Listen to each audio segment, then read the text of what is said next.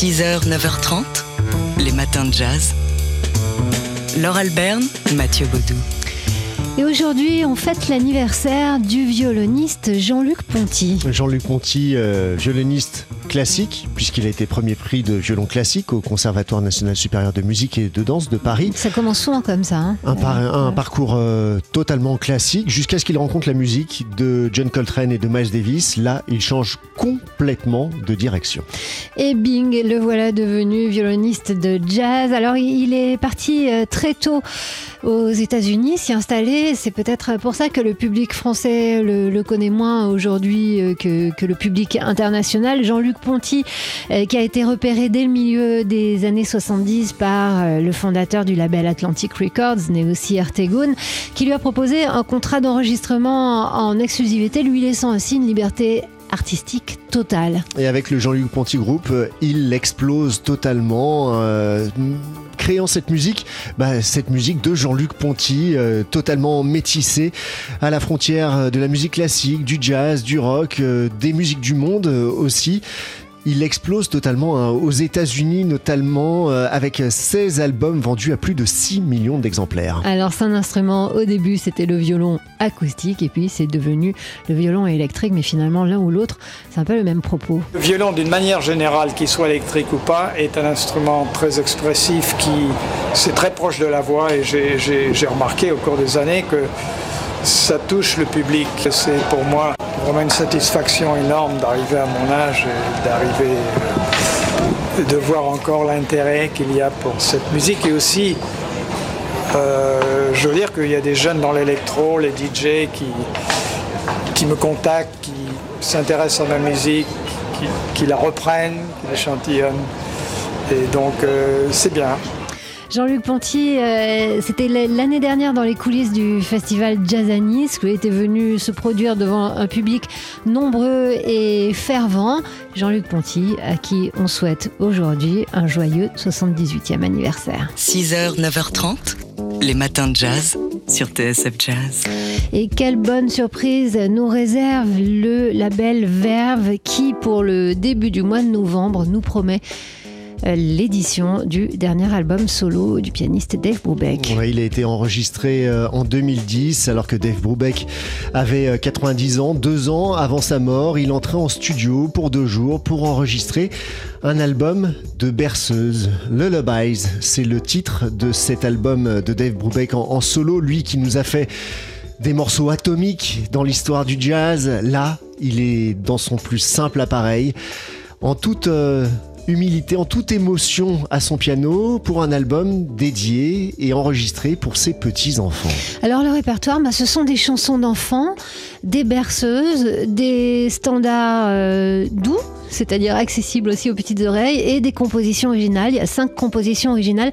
Alors on va écouter ici un, morceau que Verve euh, a laissé volontairement fuiter. C'est un single en attendant le 6 novembre prochain, une version d'un thème de Johannes Brahms.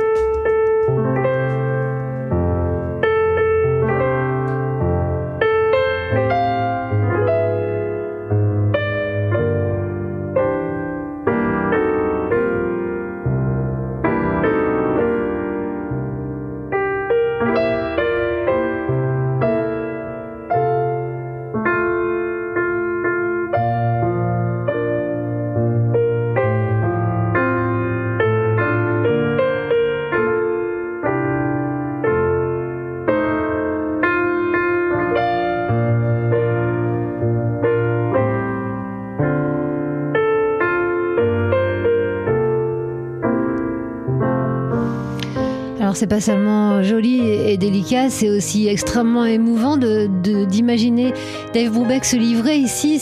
C'est- pour sa famille euh, ce- cet album-là, c'est son dernier enregistrement. Ouais, c'est le, le leg d'un grand-père de 90 ans à ses petits-enfants.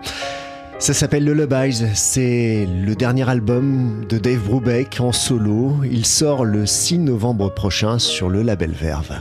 6h, 9h30, les matins de jazz. Laure Alberne, Mathieu Baudou. Que ne sommes-nous, téléspectateurs américains, pour pouvoir découvrir sur la chaîne payante euh, Epix la mini-série documentaire Enslaved Enslaved, qui jette un éclairage nouveau sur 400 ans de traite négrière, et notamment à travers trois récits différents. Parmi ces trois récits, il y a celui de l'acteur star Samuel L. Jackson, qui, après un test ADN, revient sur la trace de ses ancêtres en se rendant au Gabon. Il rejoint le peuple benga. Nous espérons que ces informations permettront de mieux comprendre qui nous sommes, les raisons pour lesquelles nous protestons et pourquoi les choses semblent être les mêmes, témoignait Samuel L. Jackson dans le New York Times. Pour la même raison que des personnes luttent pour ne pas qu'on oublie l'Holocauste, si vous laissez les choses se poursuivre, que vous les oubliez, alors elles se reproduiront et se répéteront. Outre cette histoire personnelle de Samuel L. Jackson, la série d'investigation retrace plus globalement donc l'histoire de l'esclavage avec des épisodes sur des recherches archéologiques sous-marines autour d'un bateau qui transportait des esclaves et qui a sombré. Alors c'est donc une euh, mini-série, hein, six épisodes. Pour le moment, euh, on ne peut la voir que sur la télé américaine. Et évidemment que dès qu'on a des, des nouvelles pour une diffusion en France, on vous en fera part, vous nous connaissez. 6h, 9h30, les matins de jazz. Laure Alberne, Mathieu Baudou. Spartacus, les Vikings, Trapèze ou encore bien sûr et évidemment la série télé Amicalement Vôtre. On se souvient aujourd'hui de Tony Curtis, l'acteur qui nous quittait il y a 10 ans exactement. Ouais, le 29 septembre 2010, une figure de, l'âge d'or d'Hollywood, Tony Curtis, son nom est aussi associé à un film culte, certains l'aiment chaud, il y est saxophoniste de jazz aux côtés d'un Jack Lemmon contrebassiste et ils doivent se travestir en femme pour échapper à la police, on est en pleine... Euh, pleine prohibition, c'était ça le mot.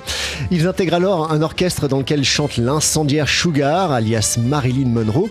On écoute, à propos de ce film et à propos de Tony Curtis dans des duos au cinéma, on écoute Jean-Philippe Guérand, journaliste au film français.